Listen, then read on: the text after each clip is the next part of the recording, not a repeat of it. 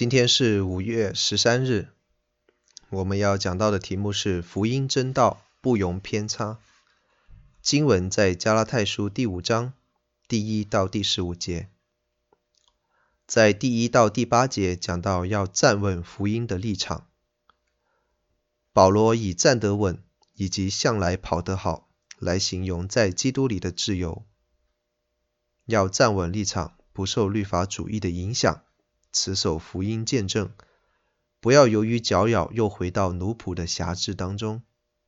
向来跑得好，指不少的加拉太信徒过去在真道上原本是做得不错的，但是现在为何有人竟然企图用受割礼作为称义的条件而离弃基督，归回律法的束缚和咒诅之下？其实受割礼与否本身无关重要。因为真受割礼的，乃是以神的灵在敬拜，在基督里夸口，不靠肉体的人。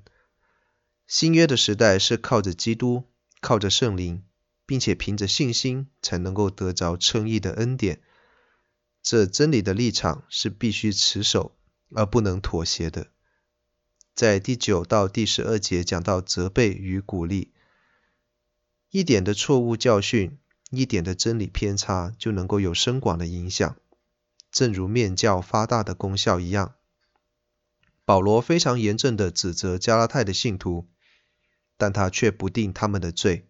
他又指出自己到处受逼迫，主要是因为他绝对不传割礼，而实价否定了人靠着自己的行为来称义，所以必定会让人讨厌。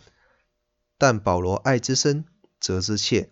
所以表达恨不得那一些传割礼的律法主义者自己就与神割裂，就算了吧。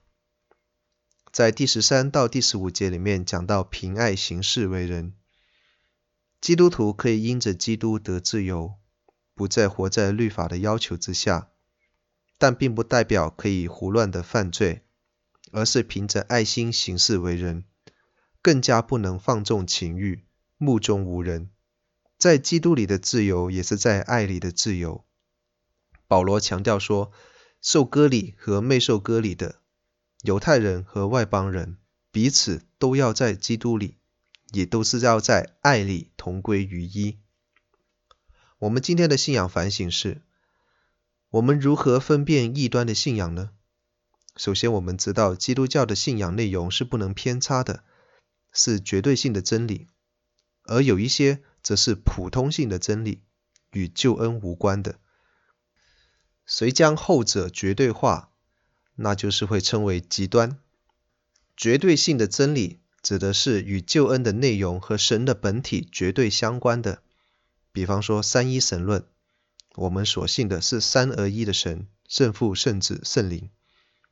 比如说救恩论，耶稣道成肉身，为罪、为义受审判而死。第三天从死里复活，升天，必定会再来。第三就是基督论，耶稣是神也是人，这是神人二性的事实。普通性的真理，可能是指本体和救恩内容没有直接相关的，比如说教会论、礼仪、职分、传统的形式、组织和架构等。将绝对的真理。变成普通性的真理，就会产生异端性的教会；将普通性的真理视为绝对性的，就会产生极端性的教会。要注意，定为异端教会的，并不是因为个人或者个别教会来立论，乃是众教会的会议所定。历世历代里面被定为异端教会的，都是在绝对真理上有偏差，但是也有不少教会解释圣经普遍性真理的时候，会走到极端，自以为是。求主帮助我们明白真道，免入异端，也不走极端。